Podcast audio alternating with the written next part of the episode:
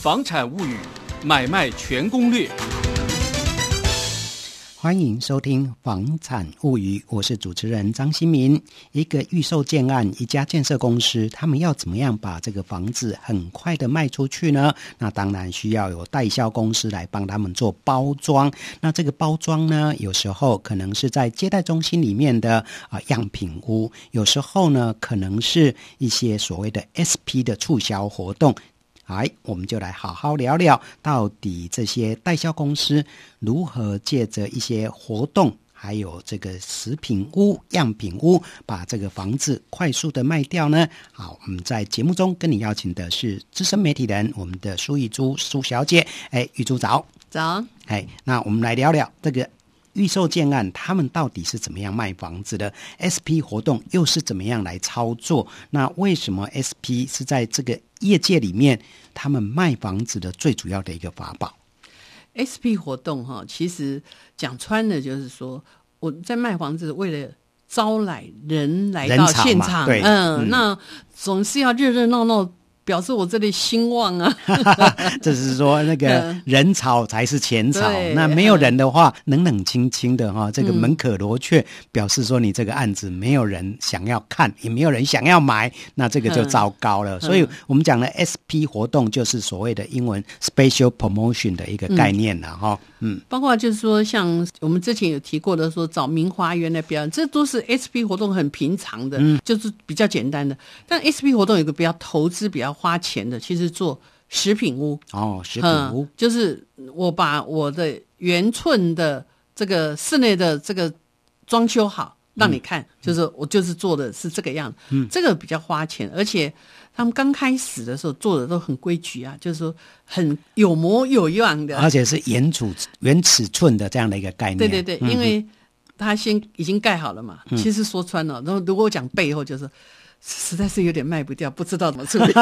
就是房子已经盖好了，对对对对，可是呢，因为都是毛坯，或者说相对比较阳春，所以呢，他们就找希望说把它装修一下，嗯，让它好看一点，让大家觉得说，嗯，哇，看到这个房子，这个就是我要的，我要住的这样。对对对对对对，嗯，美美的嘛。嗯嗯。那以前以前刚开始的时候，就是就是像所谓的 S，第一个很多很多这个学设计的，他一定会告诉你哈。这是多少年前呢、啊？在台中啊，那个东海，嗯欸、在那个山上，我们讲穿的就是风又大，对，看又没有那个什么，连市场、啊、生活机能都没有，很差。对，然后在那这个房子要卖给谁呀、啊？对，所以那边推了一个，个推了一个叫做东海花园别墅嘛，哈，哎，这个是非常有名的一个案子，个有名的经典案子。对，嗯、那那时候他们是用什么样的一个 SP 活动？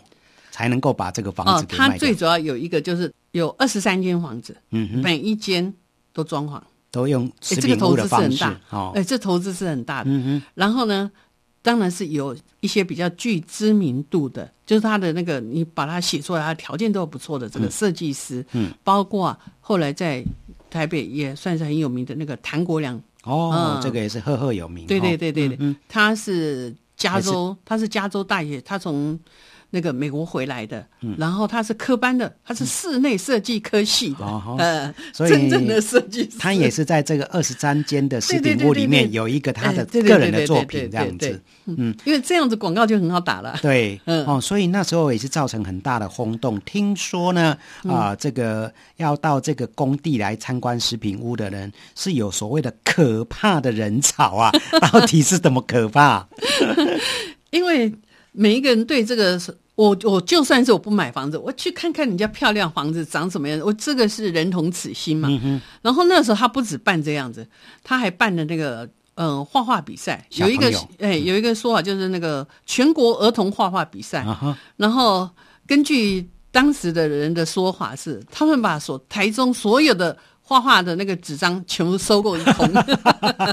哇！这这个也是非常盛大的一个这个那景象哈。然后呢，调那个公车，嗯、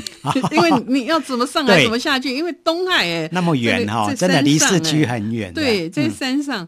所以我听那个同事回忆当时的事情，就说那个冷的要命啊，那个风吹来啊哈，嗯、但是那个真的是人多的一塌糊涂。对，嗯。嗯哼，所以这个啊、呃，在东海花园别墅的这个建案啊、呃，因为规划了二十三间的这个食品屋啊。做促销的这样的一个活动，也成功的带动这个建案的一个销售。那后来，因为我有一次机会里面啊，跟碰到了中原大学的这个室内设计学院的院长陈其鹏，也跟他聊到了啊，国内这个所谓的室内设计到底是怎么样的一个起源。他就非常坚定的口吻说，哎，他认为说这个东海大学这个东海花园别墅的这个销售的二十三间的这个食品屋的这样的一个。啊，这个 promo 的活动，实际上就是国内室内设计的最早的发源的一个根基。嗯，对，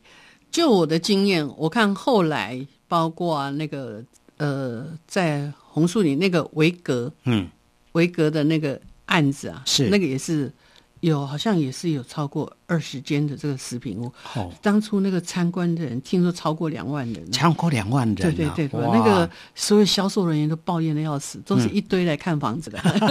不是来买房子。房子。还有那个那个呃，升阳的在那个富阳，嗯，在也是在那个竹围那边那个案子富阳世纪的时候，那南部的那个。建商还开游览车来参观，因为那时候他那个开放空间嘛，他做那个俱乐部形式的，嗯，嗯，整个他有做出来，是，嗯，这个也算是一种所谓的设计的这种设计，嗯，以设计来做，但是以设计来做促销，基本上它的费用都比较高，嗯嗯，像那个有一个案子在暖暖，嗯，是白天鹅的案子，嗯，魔术世界，对对对，嗯，魔术世界的时候。他这个，我觉得他这个就带有一点，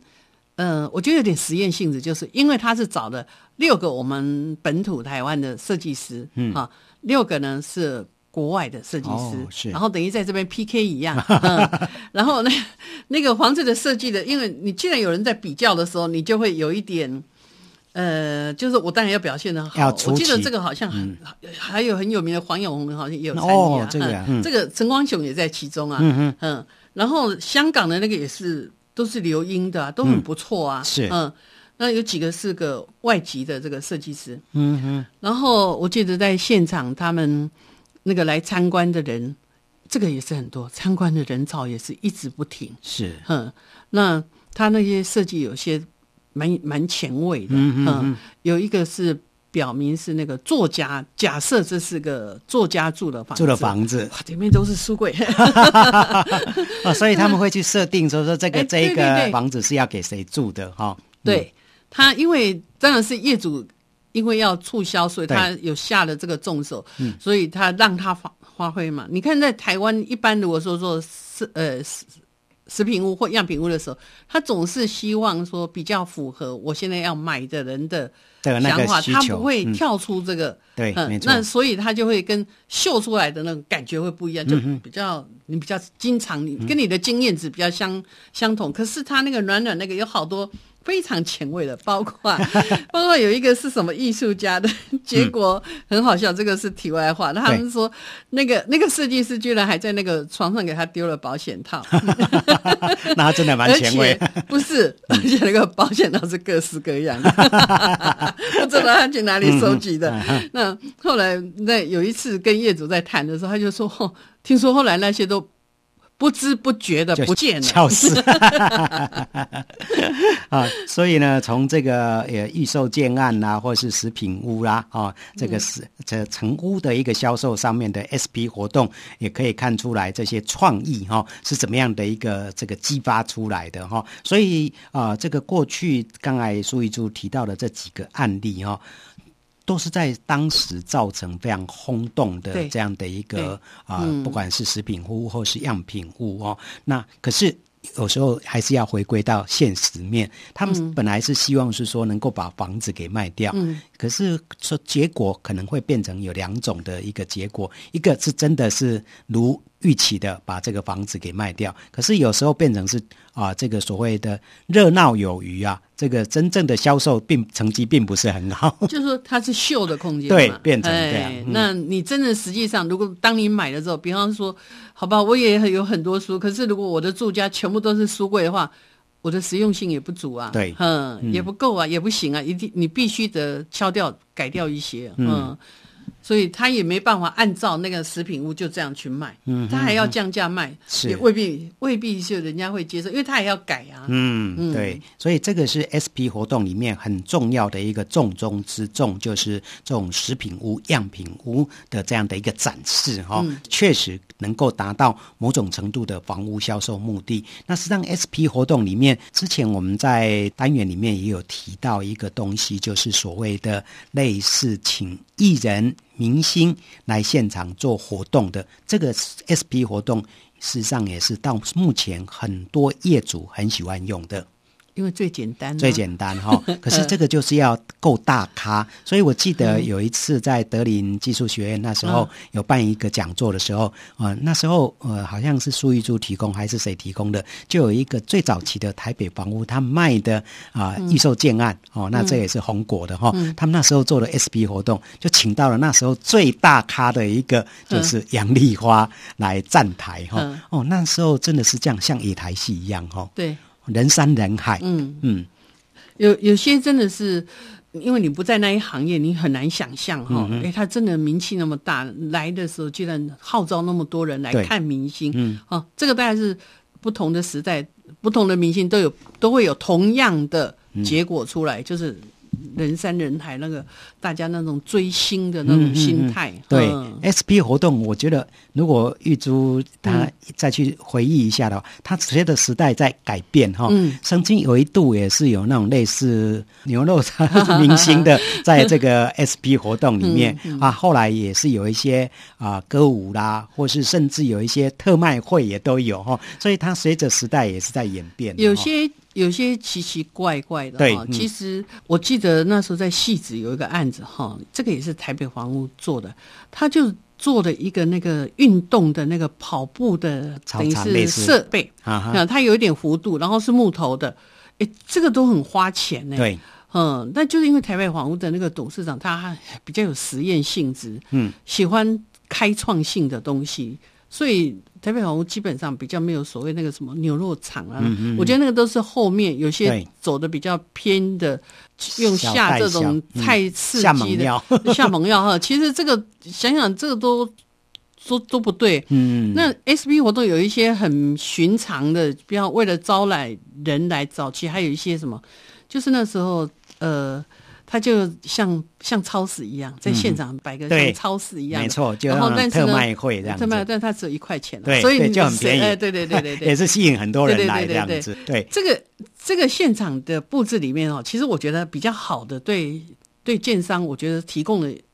对建商提供给消费者比较好的，就是后来普遍的都有了一个。建材的展示馆，这个点我觉得是应该要。后来他们更更演进，现在最近看到的就是要工学馆，嗯、哦，对，就是把一些建材，对对对，钢筋啊都秀给你看。嗯，哎，对，这个是学来自于日本啊，因为日本他们。对这些所谓产品的这种东西，他们都说明的非常清楚。对，对，然后我这房子盖的是用这个东西，我就讲的很清楚，让你眼见为凭。对对对对对。可是类似我们今天讲的哈、嗯，这种所谓的食品屋或是样品屋哦、嗯，它基本上都是很花钱的哦。对。所以我印象中很深刻，像那个在敦化北路有一个文华苑嘛哈，嗯，当时是海悦广告他们代销的，听说就花了一亿元做这个这样的一个接待中心哎。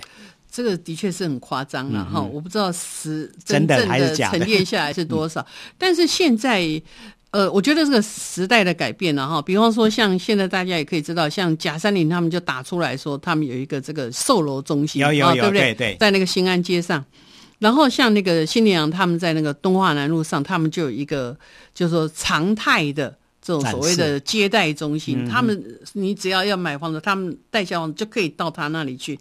那比方说他们在做那个，比方说现实的，我在卖这个案子的时候，嗯，那他就会有这个案子的这些基本的，像我刚刚讲的那个材料，建材的东西，它会展示出来。嗯，我觉得让人去买房子的时候，可以有一点时间从容的去看那个。那这个恐怕也是因为豪宅市场。才有这样大的，有这样的预算，或是有这样的一个能力去做这样的一个铺陈呐。好，那这个是我们聊到的这个预售建案啊，借由这个接待中心的食品屋、样品屋啊，做的一些 SP 活动，在促销上面，事实上某种程度达到了他们的要的目的哦。好，谢谢收听。